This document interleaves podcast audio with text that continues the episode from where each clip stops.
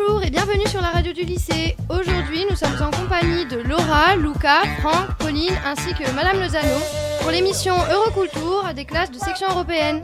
Aujourd'hui, ils vont nous présenter un game show sur le thème du rock and roll britannique dans les années 60.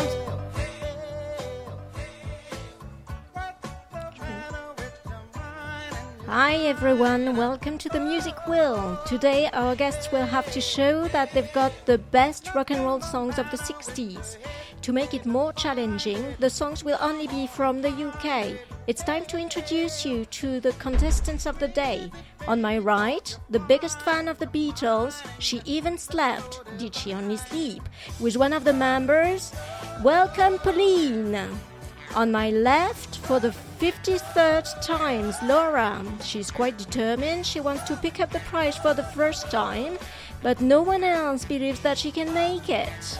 We've got the honor to be with Frank today, the world record holder of the largest number of pies eaten in 30 seconds. The last but not the least, the insane promoter of the London Gay Pride 2017, Luca. It's time to turn the wheel, isn't it? Let's have a thunderous applause.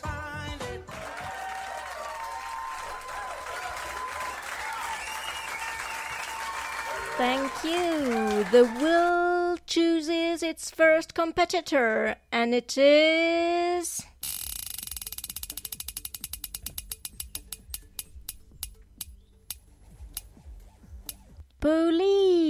Pauline. Oh my god, that's me. I can't believe it. What's your song, Pauline? I have chosen Can't Buy Me Love by the Beatles. Open your ears, listen, and enjoy this masterpiece.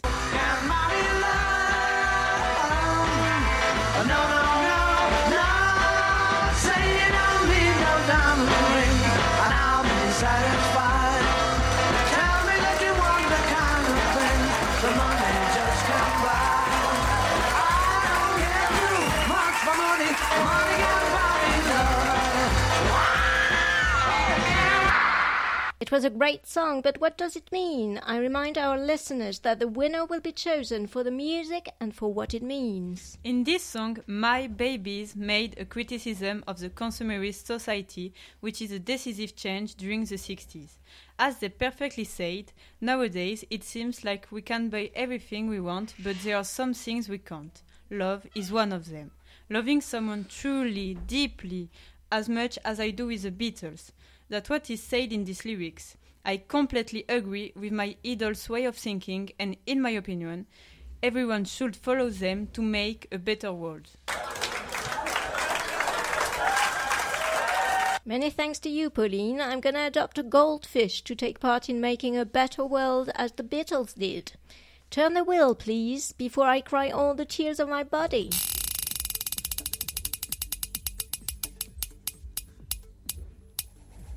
And that's Frank. Frank, finish your pie quickly, please, and come here to defend your song. Well, I was doing something truly important when I found the best song representing the 60s. Listen to it carefully and quickly, because it's about the Vietnam War. Thanks you. I look inside myself and see my heart is black. I see my red door,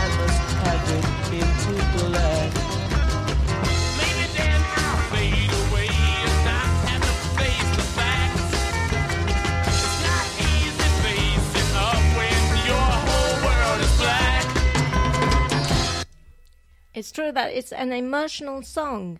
Could you talk more about it, please, Frank? In this song, the Rolling Stones talk about the depression which occurred during the Vietnam War. I see a red door and I want it painted in black. The red door represents communism, which has start the, started the Vietnam War. But this red door could also represent the China who gave arms the Viet Cong. This war means a lot for me. In this song, I feel like all the pain spread by the battle.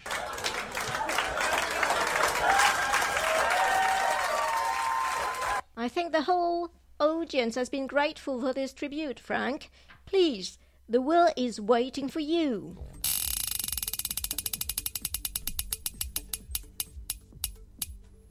Okay, but quick, my pie is also waiting. And the third competitor is Dun dun dun dun. Laura, will she win this time? I choose My Generation because it's a song about the English rock band The Who, which became a hit and one of their most recognizable songs. This song was released as a single on 1965. My Generation was very much about trying to find a place in society. Perhaps the most striking element of the song is the lyrics, considered on one of the most distilled statements of youthful rebellion in rock history. Just because we get around. Talking about my generation. Things do look awful. Talking about my generation. I hope I die before I get old. Talking about my generation. My generation. The tone of the track alone helped make it an acknowledged forbear of the punk rock movement. One of the most quoted lines in the rock history is I hope I get I died before I get old. Daltrey would sing a line, and the backing vocalist, Pete Townshend, the low harmony, and John Entwistle, the high harmony, would respond with the, the chorus talking about my generation. Stop, stop, stop, stop! We aren't asking for the Wikipedia page. Thank you, Laura. I didn't finish, please. I want to win this time, please. That's enough! Luca, you're the last. Turn off your phone. You will organize your gay pride later. Which song did you choose? Okay, okay. I have chosen House of the Rising Sun by the Animals. May the meaning is not as important as the other candidates, but this song shows how much an addiction can ruin somebody's life. In the UK and even around the world, everyone has sung House of the Rising Sun, and that's why I think it deserves to represent the 60s. After all, the 60s are the symbols of an excess life with many drugs, many alcohols, and also many ideas. Oh, mother, tell your children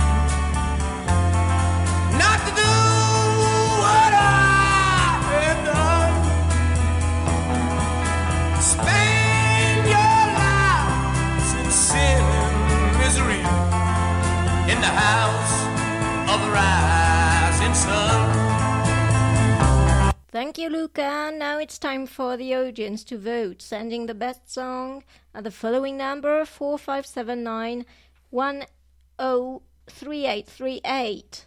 We'll be back after this short break. The break is over. The votes are now closed. I guess it's time to choose the winner. You've been a lot to present your candidature at this contest. Even if your song were truly amazing, only one of you will pick up the prize. And the best song representing the, U- the British rock and roll during the 60s, selected with 99% of the votes, is. House of the Rising Sun.